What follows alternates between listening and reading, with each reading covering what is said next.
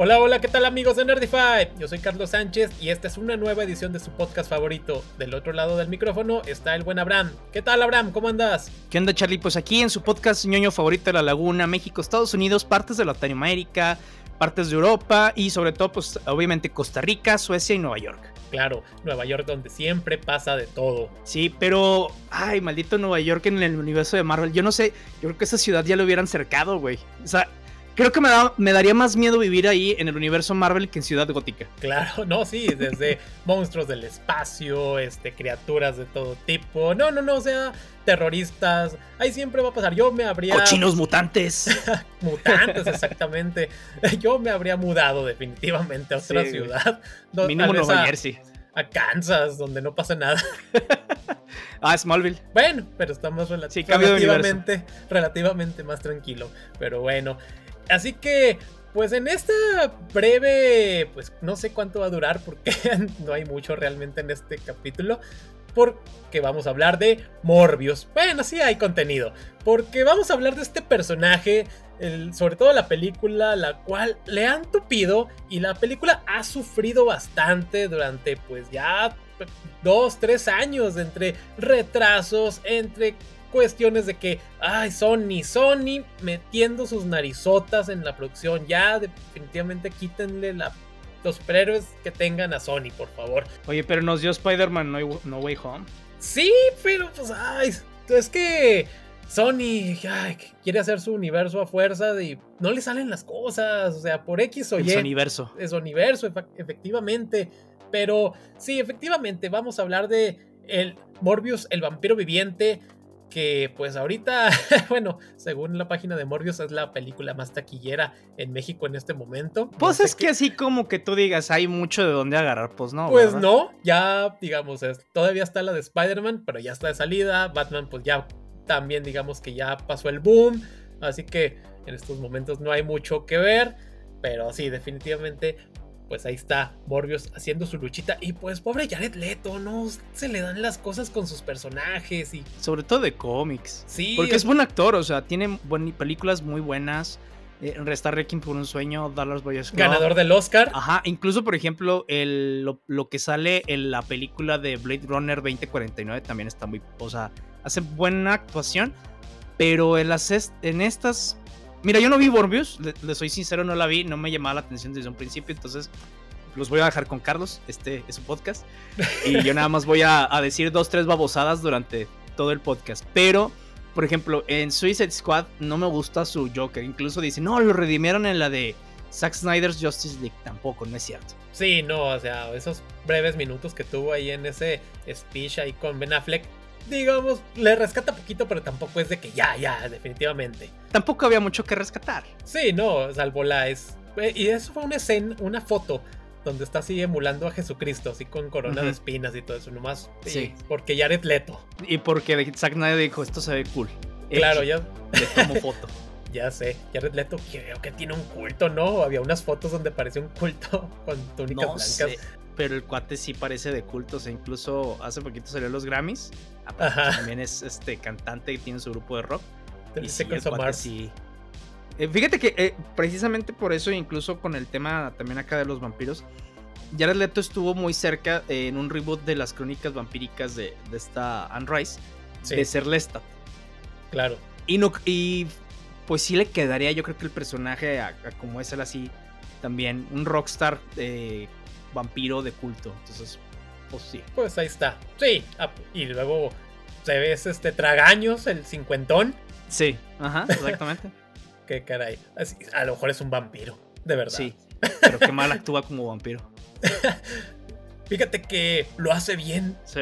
A mí me agradó su actuación. De entre lo que le han tupido, creo que Jared Leto lo hace, pues, está moderado, pero se me hace una buena actuación a diferencia de otros personajes donde le, se ven acá más, este, no sé, desinhibido y todo eso, acá se me hace interesante. Yo lo que había escuchado, por ejemplo, en una, en una review de ahí de YouTube es que un cuate decía, es que cada vez que Jared Leto hace la, hace la misma, perdón, actuación y el mismo, eh, la misma pantomima cada vez como que toma sangre. Entonces ah, dice, o sea, y, y, muestra la imagen y parece como que Jared Leto está inhalando ahí en el foco, en el chemo, y después así de, así de esas, y dice, y cada vez que toma sangre, la misma actuación. Claro, qué caray, para que ya le Leto que en Suicide Squad, Squad le hace como gatito. Bien raro, pero así es la cosa. Y pues antes de pasar a la película, pues vamos a hablar un poquito de lo que viene siendo el personaje en los cómics este, de Marvel, el cual pues sí ya tiene pues sus añitos y creo que Morbius no ha tenido esa relevancia que pues a lo mejor pudiera tener, no es el que resalte más, inclusive creo que eh, tiene muy pocos ron así en solitario, pero más que nada es una guía con acompañante, un este, digamos, personaje de reparto. Pero bueno, vamos a hablar una breve historia de su creación, el cual este, pues, Morbius, que aparece, eh, para quien no le sorprende, en Amazing Spider-Man, el número 101, que sale publicado allá para lo que viene siendo octubre de 1971, el cual es este, pues, es creado por lo que viene siendo Roy Thomas, quien es es guionista que cuya carrera comenzó allá en DC como, digamos, becario. Posteriormente dio el brinco a Marvel. Allí colaboró con la creación de personajes como lo que viene siendo Iron Fist, Quasar, Ghost Rider. Y además de que, pues, hace que realzó lo que era la obra de Conan el Bárbaro. Además de que también está eh, el dibujante Gil Kane, cuyo nombre verdadero viene siendo Eli Katz. Él también este, pues, colaboró para la creación de Iron Fist. Eh, en algún momento también llegó a dibujar a Linterna Verde, a Batman, Spider-Man, Superman, los Teen Titans, a Hawk and Dove. Eh, y además de que él, junto con otros este, miembros del medio, estuvo, fueron de esos que fueron renuentes o estaban en contra de lo que era el código de ética de los cómics. Es cuando... ¿Qué tanto daño le hizo a los cómics? sí, bastante, bastante daño. Y que inclusive para lo que viene siendo el Amazing Spider-Man número 96, eh, donde se abordó el, uso de drogas, la sobredosis, esa historia que digamos que fue rechazada, por obvias razones, pero el que fue el mismo Stan Lee dijo, se va, o sea, la historia se, se publica porque digo yo. Así que pues ahí en esa historia se publicó sin el código de aprobación, lo cual este pues eh, a partir de ahí, digamos que vino una leve, un, pues eh, tranquilizaron. Un aliado importante. Sí, sí, o sea. Porque dentro de esos también estaba. Ay, se me olvida el nombre. Eh, creo que es Snowbirds Don't Fly, o no me ah, acuerdo bien, bien, bien del nombre. Pero fue eh, de Linterna Verde, de, Green Lantern y Green Arrow, en donde este Roy Harper estaba drogándose. Ah, ok. Ah, sí, cierto, tienes mucha razón. Sí, ahí está. Es cierto. Una portada muy icónica esa, donde llega Linterna Verde y está ahí, ve a este su compañero totalmente high. Pero es que hasta me da risa porque durante todo ese ron, Flecha Verde le está siempre le decía a Linterna Verde del tema social y todo, y, era como que el la voz de la conciencia y, siendo culero con él. Y en la portada básicamente le dice Linterna Verde, uh, tú siempre bien mamón conmigo, y mira, a tu propio protegido. Y el otro cuate, mi protegido es un drogadicto. ya sé. Qué caray. No, pero sí, digamos que a partir de este número de Spider-Man ya se flexibiliza un poquito la cosa. Pero ya ahorita actualmente pues ya, digamos que les vale hasta cierto punto. Pero bueno, volviendo un poquito a lo que viene siendo el Amazing Spider-Man 101, que esa historia es similar y ustedes la recordarán por lo que viene siendo la serie animada del Hombre Araña de los noventas, porque en esta ocasión es Peter Parker, el hombre araña, está batallando por las mismas cuestiones de mutación, de que le crecen cuatro, cuatro brazos extras y al quererse, al quererse quitar los poderes arácnidos y le sale contraproducente. Así que en el laboratorio de lo que es el Dr. Connors eh, va a tener el primer enfrentamiento con el vampiro viviente. Así que, y si no es por la ayuda del Dr. Connors, Morbius se hubiera ganado. Pero Así es una breve de lo que fue esa, esa historia. Y que además, este. Ah, bueno, en la serie animada pues, lo retoman de una manera diferente y que allá pues obtiene el plasma por lo que viene siendo las manos en algo muy extraño. Sí, creo que los mismos de la censura, no, güey, no podemos mostrar eso. Bueno, vamos a hacer que le chupe de las cosas de las, de las manos, güey. Que no sé qué era más creepy hacerlo con la, con la boca o con las manos. Unas ventosas hay como pulpo en las manos. Se veía bien raro, pero. Vampi pulpo. Pulpo vampi. sí, como de esas películas del sci-fi. Sí, y de hecho, fíjate, o sea, gracias a la serie animada, por lo menos en, mi. Es, conocimiento. experiencia, sí. O sea, básicamente, pues es en donde conozco casi todo lo que es de Morbius, ¿no? Esa, esa, ese pequeño arquito y luego el arco ya cuando tienen a este Blade. Blade, sí. En donde también se, se enfrentan y todo. Y pues incluso Morbius ya también después tiene un arco de redención en donde termina este, convirtiéndose otra vez en humano. Claro. Sí, no, digamos que por lo mismo, porque Morbius como no, no es así tan, tan popular, tan conocido, pues sí se le conoce por apariciones muy puntuales. Pero bueno, este, en los, digamos, habilidades, poderes de, de Morbius, pues digamos que él maneja o, en el cómic obtiene los poderes porque también está batallando, porque tiene una enfermedad muy rara, así que experimenta con él, está tratando de sacar de, la cura de lo que son murciélagos vampiro, por lo tanto, pues también, como saben, se termina convirtiendo en esta criatura. si algo nos ha enseñado es que hacer cosas con murciélagos, comer o hacer algo con ellos específicamente, no nos trae cosas buenas. Ahí está que ya llevamos casi dos años encerrados. Maldito COVID. Así que, pues el. Morbius era chino. Así que va a obtener lo que viene siendo, pues, sentidos amplificados, velocidad, fuerza, agilidad, vista perfecta en la oscuridad, ver este en infrarrojo, regeneración, este, pues, rápida. No como Wolverine, pero si le dan un disparo en breves, en unas cuantas horas va a estar como si nada. Este, él, como bien se sabe, no, no vuela, pero sí puede planear Además de que tiene el poder de hipnotizar a la gente. Este, y también puede convertir a otras personas en lo que son vampiros. Pero, digamos, una de sus debilidades es que, como obviamente, como todo un vampiro, tiene que irse a dormir durante el día. Eso me acuerdo mucho en lo que viene siendo cuando se convierte aliado del equipo de Spider-Man en el arco de Maximum Carnage. Que sí está así el experimento. Está buscando información y ya nomás voltea a ver el sol y así como que, ah, hora de dormir. Con permiso. Adiós, ahí se ven. Así que esas son este, breves de los poderes y habilidades de Morbius. Eh, él también, pues, se sabe que es un antihéroe. él no busca. Él busca defender a lo que son a los inocentes y matando a lo que son este. a los que él considera los villanos, muy a lo Venom. Así de que, pues, él va a ayudar. Tan, o sea, de los héroes, va a ser aliado y a veces va a ser rival porque depende de las circunstancias, porque él ha sido rival de Spider-Man, de los Cuatro Fantásticos, de los X-Men y a su mismo los ha ayudado en algún, algún momento, así como ha tenido algunas este, colaboraciones con este grupo de monstruos, con lo que está en el Werewolf, eh, Manting, eh, Ghost Rider y además de que, por ejemplo, a él ayudó, bueno, no ayudó, pero sí fue rival en el pequeño arco que se llama Sub-City de Spider-Man, en el cual están desapareciendo personas de la ciudad de Nueva York, sobre todo vagabundos, los cuales este, están siendo raptados y secuestrados para, bueno, eh, valga la redundancia, están siendo llevados a lo que son las cloacas para alimentar a Morbius. Y Morbius le da este, al ojo a todo lo que son los rechazados de la sociedad neoyorquina y lo ven así como que un líder a lo cual este. Ah, no sabía que Morbius era salvadoreño, güey. Pero así, este, unas cuestiones. Ahí lo curioso es de que creo que a la gente que secuestraban se la comían. Eso era lo, lo extraño. Así que así eran cuestiones. Porque Morbius. Pero bueno, en otras historias también él hizo equipo con los llamados Midnight Suns, en los cuales son este es un equipo de pues seres o personajes entre comillas oscuros que como son Ghost Rider, que era la segunda versión, este Danny Ketch, el de los noventas, eh, Johnny Blaze, Hannibal King, eh, Blade, Frank Dirk, el mismo Doctor Strange, que era como el líder no oficial porque él se acopla hasta eh, avanzado, avanzado la historia de Rights of the Midnight Suns. Eh, también está esta Victoria Montesi.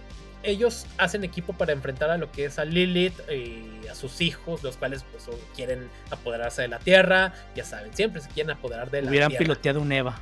Ándale también. Así no les hacía nada a ella. Oh, eres un adolescente con problemas. ¡Contratado! Morbius, súbete al maldito robot. Así que también eh, fue, fue equipo de, como mencionamos, de la Legión de Monstruos, en el cual, como mencionamos, estaba Manting, Werewolf. Además, eh, buscan eh, derrotar a lo que es Starseed, quien es una entidad cósmica que está en California y además este, como, Ghost Rider. datos así como que relevantes de, de Morbius pues ahora sí que ya pasando a lo que vendría siendo breves de la historia de la película. Pero antes de eso, mencionar de que la historia eh, tiene dos años de retraso. La película se iba a estrenar en 2020, pero por pandemia, por cuestiones de Sony, por reescrituras del guion, se fue atrasando por X o Y razón. Así si lo hubieran vendido a Netflix, güey. Sí, o sea, ya hubiera salido desde. O a Disney Plus y ya, no hay problema. Ya sé. Así que primero creo que se iba a estrenar en lo que viene siendo en verano de 2020. Y así la fueron dando, la fueron aplazando, aplazando, hasta que en enero de este año ya dijeron, se estrena en marzo. O aquí se estrenó a principios de abril. Pero bueno. Así que. Morbius, el nuevo New Mutants. Ándale, se convirtió en eso. También sin pena ni gloria.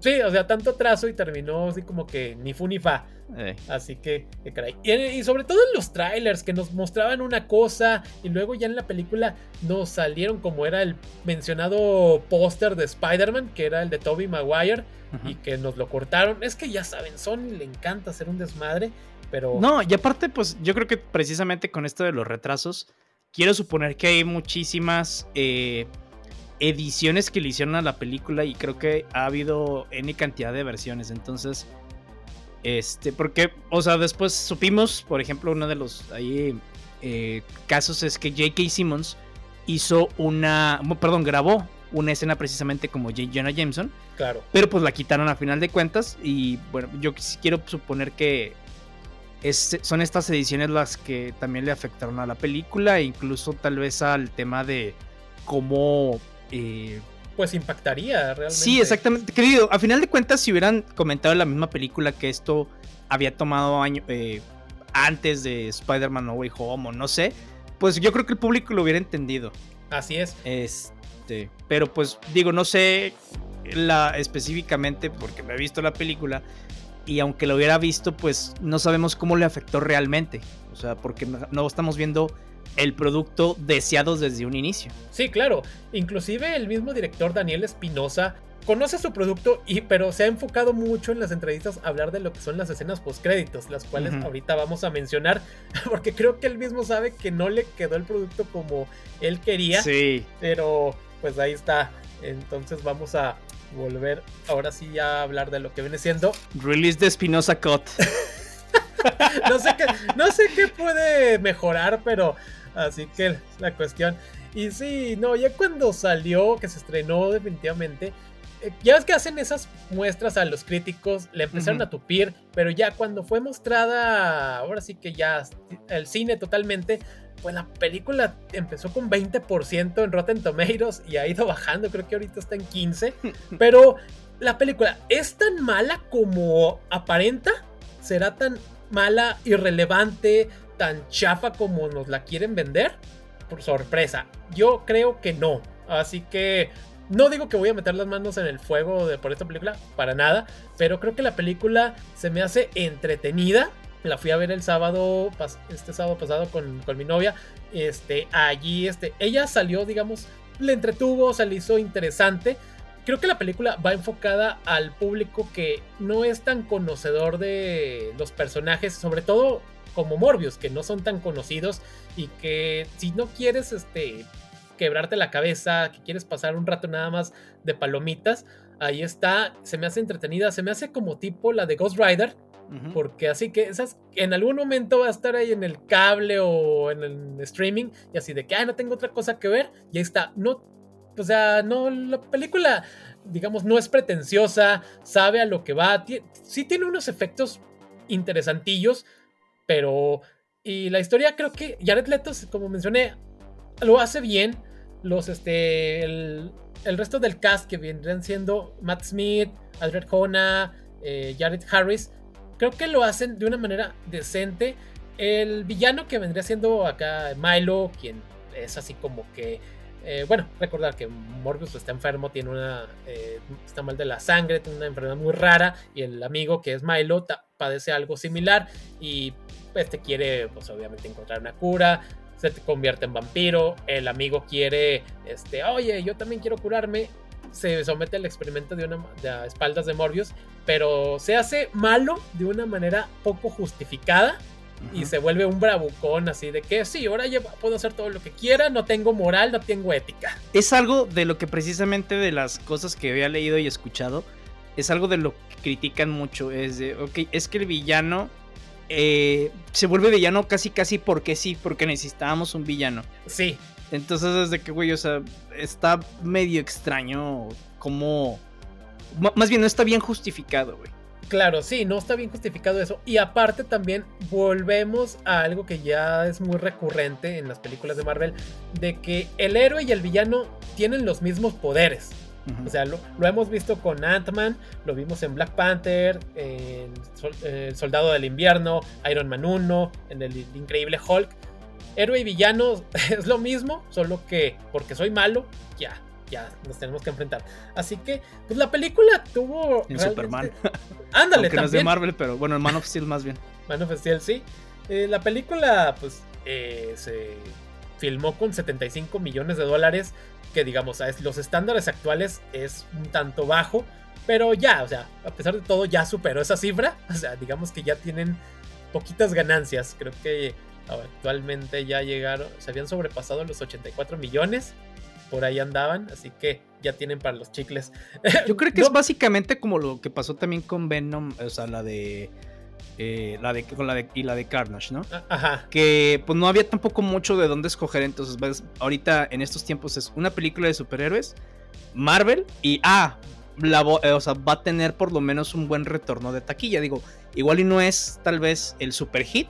Sí. Pero pues por lo menos sí les va a, retribuir un poquito de esa inversión que le hicieron los estudios. Claro. Y fíjate, la, comparándola ahorita que mencionas a Venom, la esta de Morbius me gustó más que la segunda de, Venom. Ay, guácala la segunda de Venom. Esta con Carnage, la cual sí, ahí está el capítulo también. Le dimos con todo porque a mí tampoco no me gustó. yo hasta me estaba desesperando en la sala, te lo juro.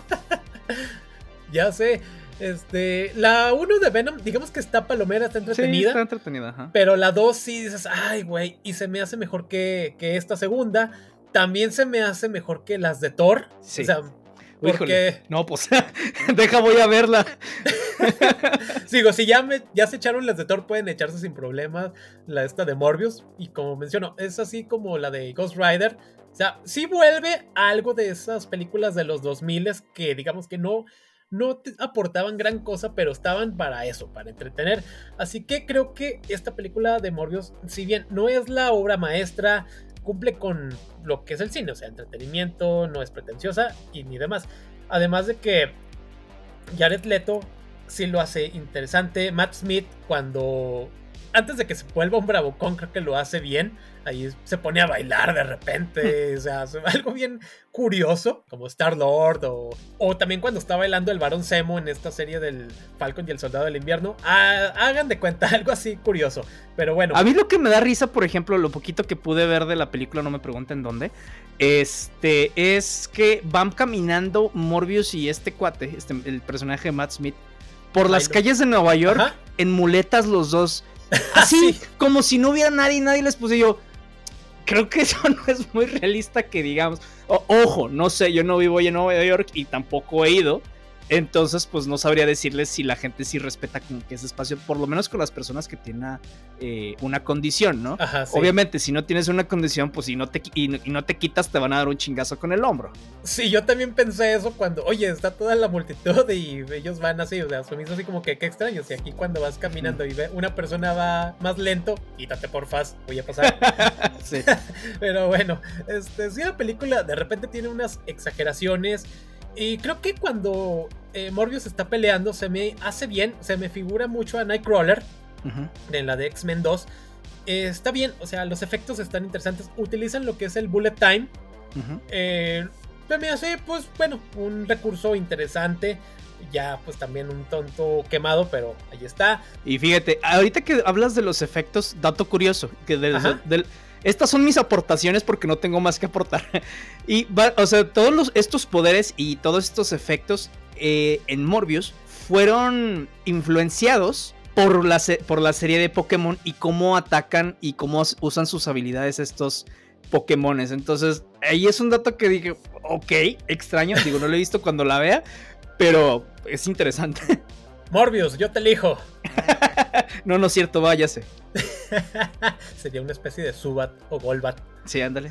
Algo así. O algún otro que ya no sé. Yo me quedé los 150 primeros y algunos de los nuevos y para de contar. Ya sé. Croco, Crocodile, Crocodile, sí. Chicorita. Ándale, exacto. No, yo también ya me quedé me quedé muy atrás en Pokémon. Sí me sabía en un momento los 150. Bueno, con, con 151, pero párale de ya de contar. Sí, somos millennials, ya. sí, creo que hasta la tercera temporada me quedé. Pero bueno. y ya no y ya sin el orden. Ah, por fin Ash ganó eh, pudo ser campeón Pokémon, ¿eh? Vaya. Y, me interesa poquito. vamos a la Plaza Mayor. Pero bueno, entonces, este, creo que, y de mucho de lo que más se ha hablado de esta película es cómo va a estar conectada, porque como bien sabemos, aparece lo que viene siendo Michael Keaton, Adrian Toomes, en una escena que si bien no aparece en la película, porque es así, la regrabaron, se mencionó que en algún momento sí iba a estar ahí en la película, y después la mandaron a lo que son las este, escenas post créditos, que es cuando llegan este, Morbius a la cárcel y va saliendo Adrian Toomes y le, Doctor Morbius, y como que se conocen de alguna manera, luego la quitaron, la mandaron a postcréditos de una manera diferente, porque ya, vaya, como se dieron cuando ya hay spoilers, hay este, la primera escena postcréditos, digamos que se abre la brecha del multiverso, y en la prisión aparece Adrian Toomes y él se da cuenta así como que, ah cabrón, no estoy en mi prisión, no estoy en mi universo. Y como él en este universo no tiene antecedentes, no, ni siquiera lo conocen, lo liberan. Así que pues largo, o sea, váyase de aquí.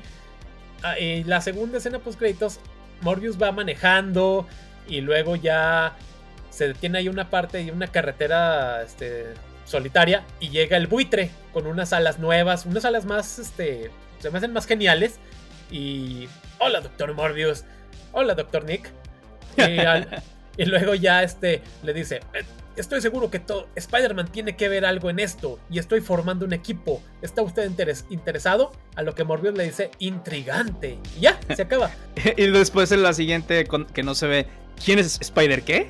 ya sé, es algo que como que eso también le han tupido de que, bueno, pero Morbius no tiene ningún pedo con el hombre araña, eh, ¿dónde, consiguió lo que son esas alas, este, el buitre, a lo que a lo cual dicen, si allá no tienen la tecnología de los Chitauri, que a lo mejor los pudo haber hecho con a base de ingeniería. Sí, y yo creo que sí creo que ni siquiera nos van a decir si vuelven a aparecer, güey. Claro, ya sé. Inclusive también han rumorado de que pueden ser las alas que aparecieron en Amazing, Amazing Spider-Man 2. Ahí que estaban en Oscorp. Pero bueno, ya son este, cosas que van sacando los fans. Ah, ya que saquen por favor a Andrew Garfield. Sí, por favor, ya denles ya Amazing Spider-Man 3. Sí, porque se dice que. Ah, pues hay una referencia a Venom en esta de Morbius. Cuando uno de los detectives dicen, esto está muy raro. Tan raro como las cosas que han ocurrido en San Francisco. Así que, ah, referencia a Venom. Pero, y aparte de Spider-Man, bueno, Andrew quiere enfrentar a un extraterrestre. Así que, pues todo está ahí. Ojalá, ojalá sí. Mira, porque no. Sí veo, por ejemplo, al personaje de. de de Peter Parker de, Andrew Garfield contra este Tom Hardy. Claro. O sea, y yo creo que para él solito agarrarse a chingazos con, por lo menos con Tom Hardy, con Morbius y con el buitre, este, y digamos que Electro vuelve, o Rino, no sé, y a mí se me hace que tiene la madurez y experiencia suficiente, porque si es el de Tom Holland, sí, o sea, si el Duende Verde solito le puso una putiza. ya sé. Sí, aparte también, pues ya, ya tuvimos recientemente esos, este, bueno, eran cinco siniestros, pero creo que el de Andrew sí merece, pues, este, su tercer película. Y, ah, pues ahorita en las, en las noticias de la semana mencionaremos algo al respecto.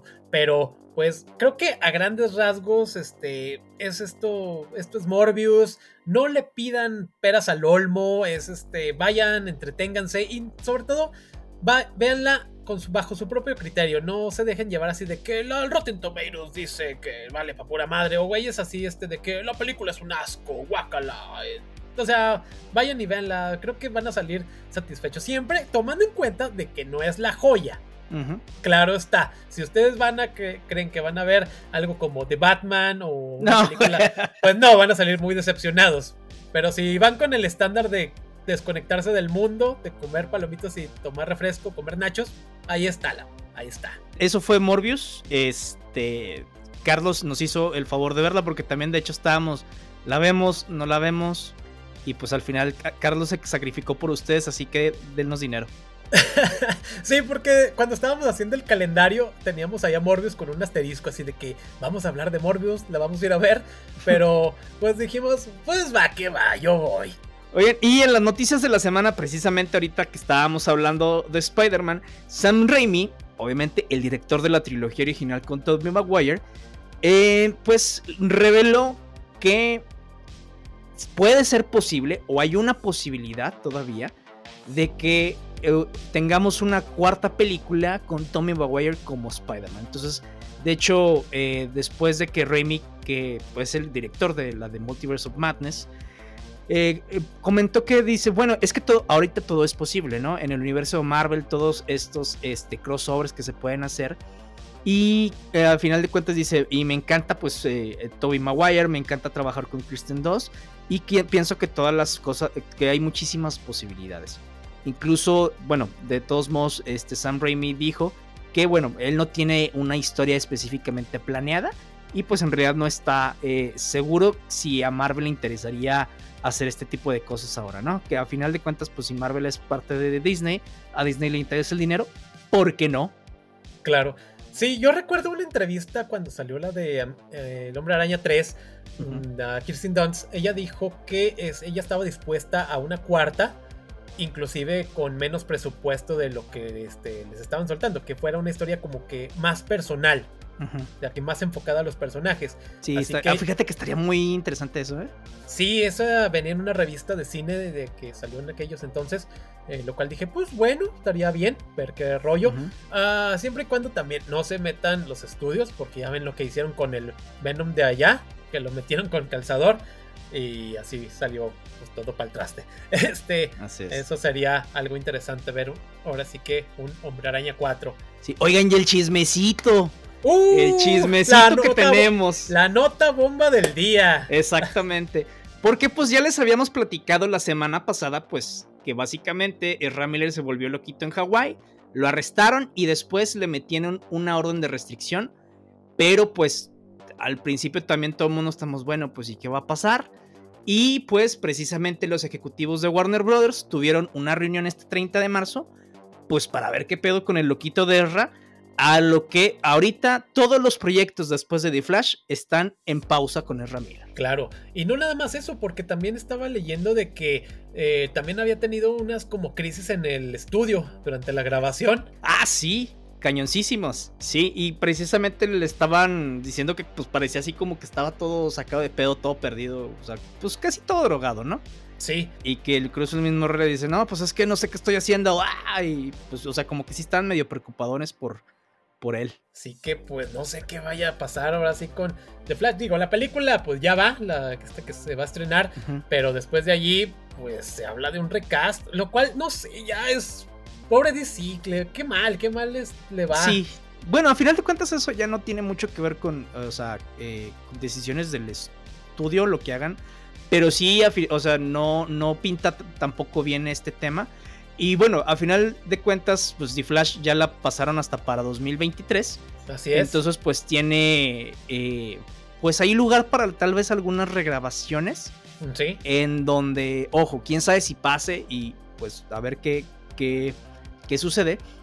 Pero pues pueden básicamente, no sabemos cómo termine la película, pero pues si hay algún tema de la Speed Force, pues pueden decir, ah, este, se murió Barry y este es el Barry original, o la Speed Force cambió a Barry de, este, ¿cómo se llama? De físico y, claro. y ya. Sí, o sea, hay todo, en los cómics y las películas todo puede pasar. Pero fíjate, uh, mencionan esto de Ezra Miller, a lo cual voy a brincar a otra bomba que salió el día de hoy y con otra loquita, con Amber Heard. con Amber Heard, conocida como Mera, de Aquaman. A lo cual, como, como, ustedes saben, hay un pedo grandísimo entre ella, Johnny Depp, por cuestiones de maltrato físico. eh, hay una demanda de difamación este, por creo que 50 millones de dólares por parte de Johnny Depp. Y el día de hoy se dijo que el juicio va a ser público, va a ser televisado. O sea que vamos a tener circo para lo que los que les interesa ese rollo. Eh, creo que va a ser ahora el 11 de abril, pues ya prácticamente. Y de hecho se menciona el portal este de chismes del medio TMZ que pues numerosas este, figuras del medio van a tener que testificar, entre los cuales están confirmados James Franco y Elon Musk, el cual, este, como recordarán, se, ahí tuvieron un trío, lo que eran cara de Levin, Elon Musk y Amber Heard. Así que vamos a ver quién más va a estar ahí en la lista de, pues, de testigos. Sí, sirve ser uno de los hombres más ricos del mundo, vaya, vaya. ya sé, qué caray, pero... Sí, y ustedes dirán, ¿y eso qué tiene que ver con el universo ñoño? Pues, como dijo Carlos, Amber Heard es mera, Johnny Depp ha tenido eh, papeles en Los Piratas del Caribe, recientemente perdió el papel en estas películas nuevas de, eh, del universo de Harry Potter. Y además nos gusta el chisme, entonces a todos modos lo íbamos a meter. Claro, así que para más información también vayan con los chicos de la silla del, director, que yo creo que van a estar más metidos en ese rollo. Sí, que yo, que yo tengo una queja con nuestros amigos de la silla del director. Pensaron que no nos iba a gustar Damian Wayne, y Damian Wayne es mi Robin favorito después de Dick Grayson. Tómala, papá. Sí. Es que no, nos no nos escuchan y no prestan atención a esos detalles. No, es que ya, ya nos tienen así con sus propios preceptos personales, entonces pues está cañón. Pero no se quedan. Un saludo a nuestros amigos de, la silla del director que tuvieron un este. Una invitada. Una invitada muy, muy especial que es precisamente eh, dibujante en DC Comics, ilustradora, perdón, en DC Comics. Y pues ahí tuvieron una entrevista con ella. Gracias por invitar. Pero. GPI. Pues, GPI, exactamente. Pero al final de cuentas, vayan, escúchenlos. Tuvieron ya eh, su nuevo episodio este martes que acaba de pasar. Claro. Este, en otras notas, eh, también hablando de eh, novelas gráficas, que viene siendo la, del cuervo, pues este Bill Scargard, eh, conocido, como ustedes saben, por haber interpretado a Pennywise, o, ah, ya fue elegido para el reboot del cuervo. Así que todavía no hay este, para cuándo ni nada. ustedes saben que es un proyecto que lleva ya años, que se va a hacer, que se caía por X o Y razón, pero ya se supone que ahora sí va. Así que con tenemos un nuevo Eric Draven. Vamos a ver qué tal. Porque, pues, porque teníamos a Jason Momoa antes como Eric Draven. A lo ah, cual ¿sí? se, me hizo raro, pero interesante. Claro. Vamos a ver acá con Bill Skarsgård y su cara así muy peculiar. Sí. Oye, y otras notas, por ejemplo, ya también de películas, nada más que esta la vamos a ver eh, estrenada el 10 de junio en cines. Eh, acaban de anunciar cuánto va a durar la película de Jurassic World Dominion, en donde básicamente vamos a tener a muchos de los personajes principales de toda la saga de, Jurassic Park. Eh, y va a durar 2 horas 26 minutos, casi 2 horas y media. ¿Qué van a hacer? No sé, le van a contar los pelos al tiranosaurio, yo qué sé. Las plumas, porque ya saben que los dinosaurios tienen plumas. Pero bueno, vamos a ver qué rollo. Sí, o sea, ¿por qué tan largas? Pero bueno, ok. Ojalá valga la pena. Claro, sí, ya para que le den un cierre a esa saga. Que no sé, mientras suene la caja, van a seguir saliendo películas. Ya sé. Eh, y ya saben, bueno, como esto lo grabamos el miércoles eh, y sale los viernes, ya también está la preventa de lo que es el Doctor Strange. Que hasta donde sé se saturaron de nueva cuenta lo que son las, las páginas de internet para los boletos y en algún momento vamos a hablar de esa película. Así que estén atentos y atentas el 13 de mayo que vamos a hablar precisamente nuestro pequeño review de, Doctor Strange. Claro.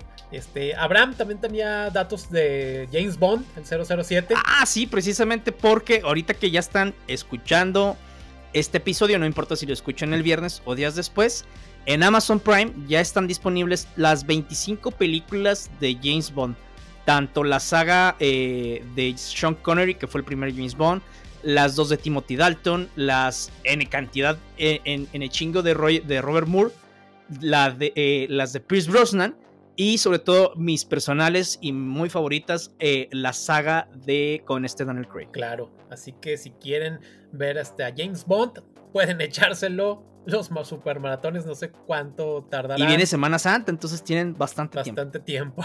ya sé. Y esperemos un día Henry Cavill. Ah, sí. Híjole. Es que, o sea, yo vuelvo a decir, no sé. Digo, me gustaría muchísimo verlo como James Bond.